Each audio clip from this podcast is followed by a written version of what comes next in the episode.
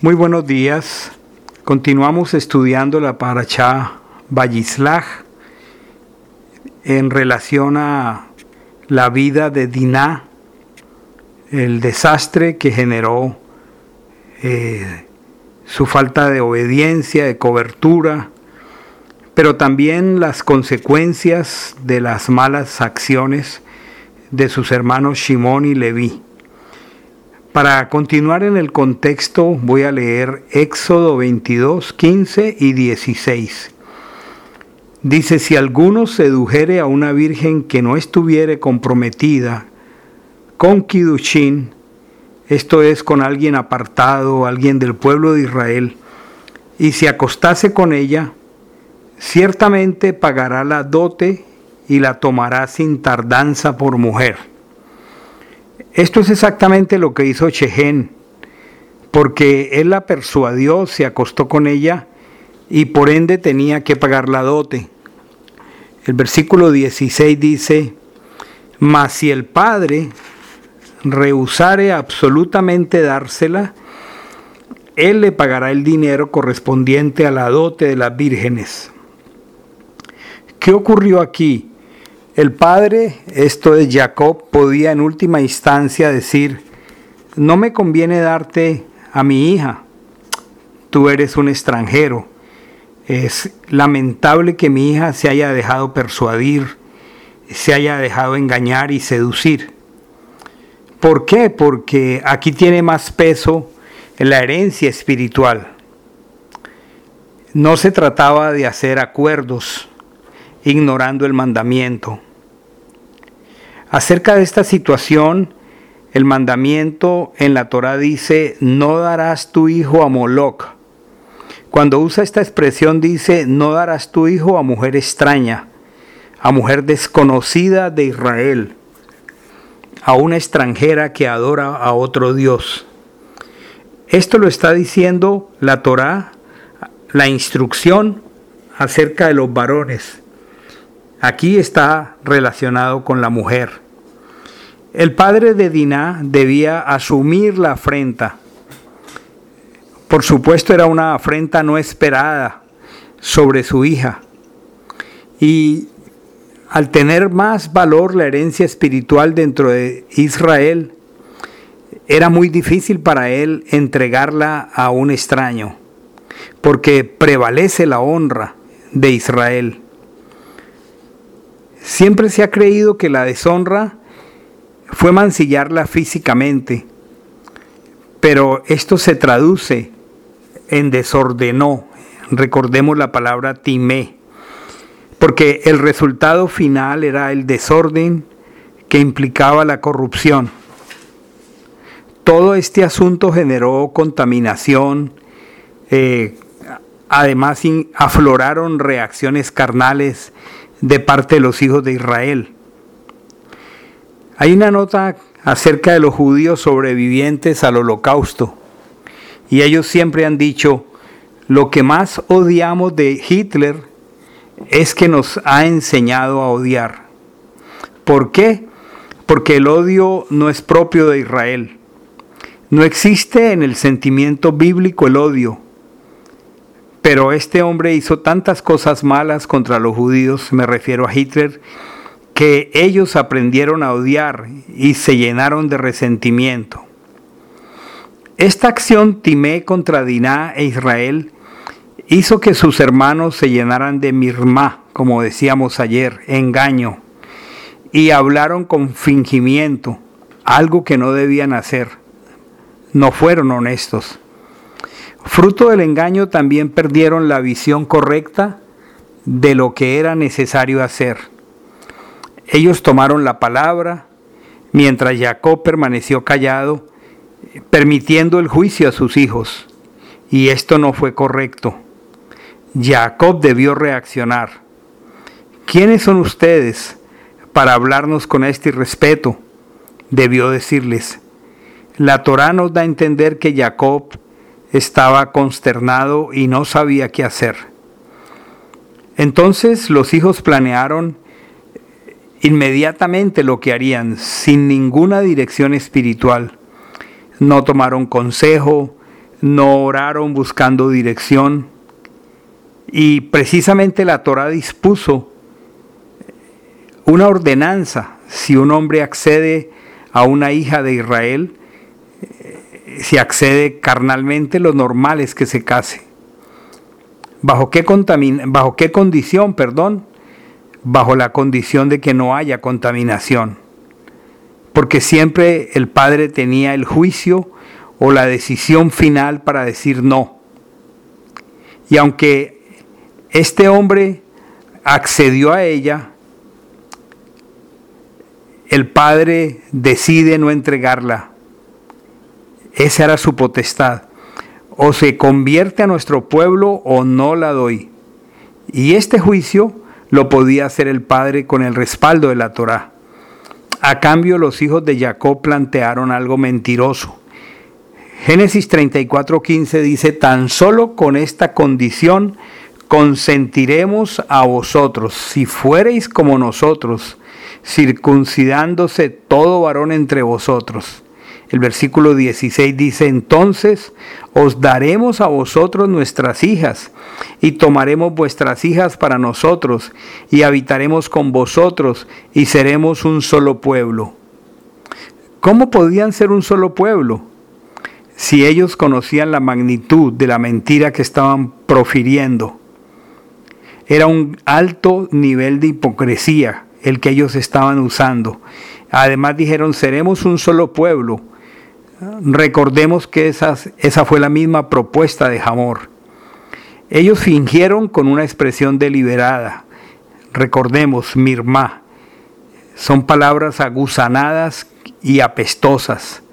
En el versículo 17 dice, mas si no escucháis nuestra propuesta haciendo circuncidar, tomaremos a nuestra hija y nos iremos.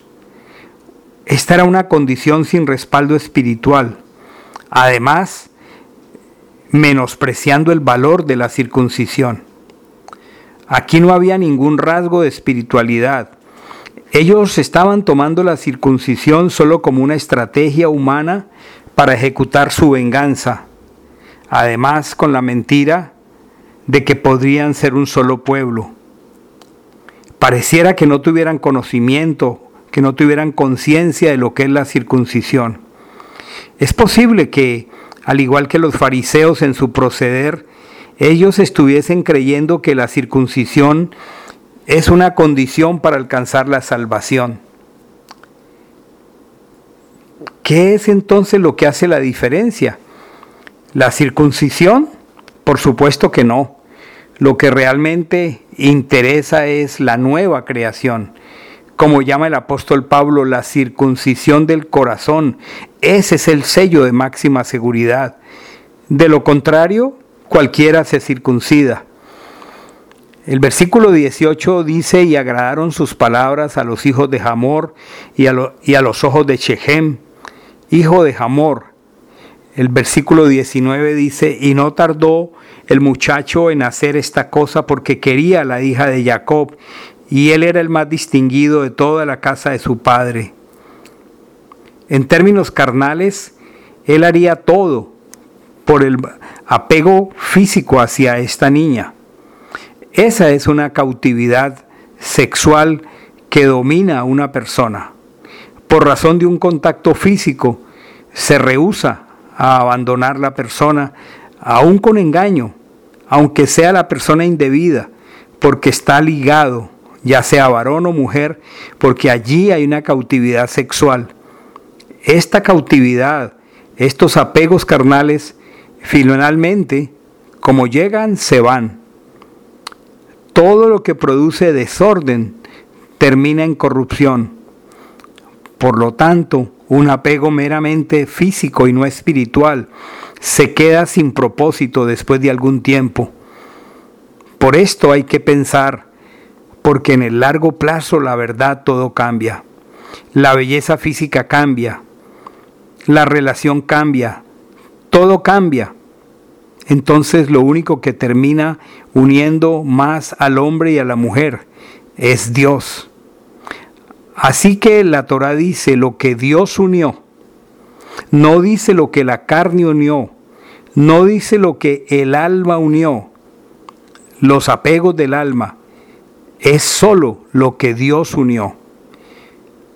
Shehen se apegó a Diná físicamente, nunca espiritualmente, esto es bien claro. Génesis dice, y se apegará el hombre a su mujer. Aparentemente dice lo mismo que le sucedió a Chején con Diná, pero la diferencia es muy grande en cuanto a la clase de apego de él por ella. Porque este apego produjo un desorden a nivel espiritual, mientras en el apego que Dios ordena al hombre respecto de su mujer, Dios debe estar de por medio. Recordemos que el apego físico con el tiempo se acaba. Puede suceder cuando una pareja se casa meramente por atracción física, por un apego. Con el tiempo, si pasa algo accidental, enfermedades, accidentes, economía afectada, algo intolerable, allí termina todo. Los hijos de Jacob finalmente se enlazaron con los dichos de su boca porque expresaron palabras y promesas con Mirma. Recordemos, putrefactas, apestosas, aguzanadas. No supieron cómo defender realmente la honra de Israel y terminaron planteando y planeando un asesinato porque para este entonces ya estaban enredados, porque Chequén enseguida se determinó a hacer lo que ellos le plantearon. Esta mañana al leer esta porción de Éxodo 22, 16, 15 y 16 y Génesis 34 del 15 al 19, realmente acerca de esta situación, encuentro al tomar eh, mis notas que hay una larga lista de, de situaciones, de actitudes, de cosas que debemos evitar y cosas que debemos fortalecer, teniendo en cuenta esta porción escritural y teniendo en cuenta que el fruto del desorden y de la mentira es eh, realmente un desastre en la vida de cualquier, cualquier persona. Entonces, eh, es muy importante que nosotros eh, revisemos estos ejemplos, sugerencias, mandamientos, instrucciones, lo que nos conviene. Y entre las cosas que debemos siempre orar es que no nos conviene creer en una persona que le falta sinceridad. Tenemos que pedir a Dios discernimiento porque realmente envolverse con una persona que no es sincera y entrar en convenios, en acuerdos, el resultado no va a ser nada satisfactorio. También eh, es importante entender para nosotros, para nuestros hijos, que cuando alguien adora a otro Dios, esa persona no nos conviene no nos conviene pactar con, con, él, con ella, no nos conviene eh, hacer, acceder a sus proposiciones, porque a la final esa persona eh, me llevará a la deshonra. También el desorden al hablar, el hablar desordenadamente, el hablar a la ligera, eh, dar consejos también de igual manera, sin profundizar en la Torá, el hacer eh, planteamientos mm, apresurados, el proponer cosas sin realmente conocer todo el contexto, hace que, que se que afloren reacciones carnales en medio de las personas que se están relacionando. O sea, esto, este tipo de actitudes y de comportamientos no terminan bien casi nunca. Por eso debemos pedirle al Eterno, a nuestro Elohim, que nos conceda eh, realmente andar con nuestro oído atento entender que nosotros no podemos relacionarnos o, eh, o hacer pactos eh, con personas eh, que nos mm, lleven a, reacciones carnales, que yo no aprenda a odiar y a llenarme de, de resentimiento y, de, y a proceder de manera carnal por personas con las que me relaciono o camino con ellas, entendiendo que a la final su comportamiento me va a llevar a sentirme mal y actuar eh, en la carne. Mis malas acciones contra alguien también pueden hacer que mi corazón se llene de amargura, de resentimiento, hasta de remordimiento. Y también las malas acciones de alguien contra cada uno de nosotros harán que nuestro corazón se llene de resentimiento y es algo que siempre debemos eh, llevar a la presencia del Padre y trabajarlo para que esto no se anide en nuestro corazón. Qué importante que nosotros no aprendamos a ser eh, deshonestos al hablar y mucho más hablar con fingimiento porque realmente eh, esto es engaño y en la escritura vemos eh, el significado tan fuerte, el, comparativo tan desagradable por hablar de una manera no verdadera, con fingimiento. Eh, veíamos ayer cómo es de delicado que lo que una persona habla sea totalmente diferente a lo que piensa o a lo que siente. Era como el cierre del día de ayer. Cuando engaño a alguien, eh, puede, esto me puede llevar cuando soy una persona con tendencias a engañar, eh, es, aparte de que es un pecado muy, muy fuerte, también el resultado en la vida del engañador es que la visión, pierde la visión correcta de lo que debe hacer. Y esto es muy fuerte porque a veces uno no lo ve así.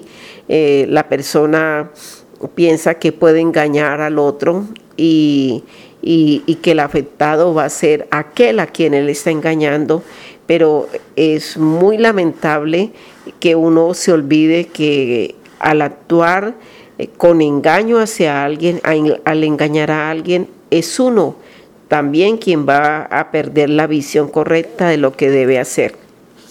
Es como si el engaño ah, salpica a las dos personas, al quien engaña y, al, engañador como al engañado. Ante todo, nosotros eh, debemos revisar nuestras acciones incorrectas y debemos eh, reaccionar a ello, no habituarnos. Tal vez hay preguntas, esta mañana yo hacía una lista de preguntas que nos llevan a reflexionar muchísimo y por ejemplo, tengo aquí algunas anotadas. ¿Sigo dirección espiritual? Eh, ¿Realmente eh, o soy una persona, y ya lo hemos visto en la experiencia de Diná, en la experiencia de toda esta relación de eventos tan fuertes y que tan contraproducentes, como faltó que la gran mayoría de ellos siguiera dirección espiritual, no, no buscaron. También vale la pena que nos preguntemos, ¿tomo consejo eh, directivo de quien me acompaña, de quien mm, está a cargo de, de implementarme? de un líder espiritual, de, una persona que, tiene los, mm, las condiciones, la sabiduría, el conocimiento de la Torah, o simplemente salto por encima todos estos pasos, el conducto regular no lo sigo y, sigo tomando decisiones. Me someto mm, y lo hago en obediencia o a veces eh, las personas mm, expresan, no, yo hago esto, yo me someto, pero realmente a veces es solo como una costumbre de decir, eh, yo hago esto en obediencia, pero realmente eh, puede haber fingimiento porque no lo está haciendo de corazón. Recordemos que hay una pregunta que necesitamos todos hacernos. ¿La Torah respalda mis acciones? ¿Lo que estoy haciendo eh, es respaldado por la Torah? ¿La Torah respalda la actitud que estoy tomando? Se hace evidente eh, mi nivel de, de obediencia o de disposición. Me dispongo eh, a, seguir la instrucción o, simplemente no lo hago. Coloco condiciones a otros sin, eh, sin ningún respaldo espiritual. Esto es muy contradictorio y muy peligroso. Muchas veces alguien le coloca condiciones a otros y lo que le está exigiendo o demandando no tiene ningún respaldo espiritual. Entonces, eh, preguntas muy significativas eh, y otra pregunta más es, mm, ¿me muevo por estrategias humanas? estrategias lógicas, estrategias que en algún momento me dieron resultado y no por eso significa siempre que sean buenas. Recordemos algo eh, que nunca cambia y es que la Torah, eh, que cuando se obedece, es un sello de seguridad. La Torah que yo obedezco es mi sello de seguridad. La circuncisión del corazón, de un corazón sano, de un corazón eh, rendido, también es un sello de seguridad. Preguntémonos qué apegos físicos pueden estar moviendo nuestra vida en este momento. A veces sin darnos cuenta, nuestra alma se apega físicamente a cosas, a personas, a, tantas acciones y pueden estar moviéndonos eh, de una manera equivocada. También revisar qué cautividad domina mi conducta, mi proceder. Todo tiene un orden, todo tiene un orden, absolutamente todo. Por eso si yo no sigo un orden, el desorden siempre va a corromper la, el resultado final de algo. ¿Qué quiere decir esto? Que cuando en, nuestras vidas manejamos cierto tipo de desórdenes en el área específica que lo estemos haciendo, ese desorden va a corromper esa, esa conducta o esa, ese evento que estemos haciendo. El tiempo termina con todo apego, o sea, cuando los apegos son solamente carnales, el tiempo eh, termina con eso. Después de un tiempo, esto se acaba. Pero solo se sostiene el apego espiritual, porque está coordinado y está movido y está sustentado por Dios. El apego físico con el tiempo eh, se acaba, se va. En cambio, el apego espiritual con el tiempo, a medida que pasa el tiempo, eh, se fortalece. Y recordemos ya para terminar que eh, nuestra manera de hablar no espiritual, dichos, frases, eh, repeticiones no espirituales, lisonjas, mentiras, hipocresía, falsedad, realmente enredan a quien lo hace. Y realmente eh, mm, es más afectado el que los pronuncia, el que actúa de esa manera, que quien la recibe. Realmente uno, uno piensa que cuando hace uso de estas tácticas, eh, lo hace para engañar al otro. Y es posible que lo engañe, pero la persona que las emite y que se comporta de esa manera termina enredado. O sea que el fruto del desorden, el fruto de la mentira, se llama enredo.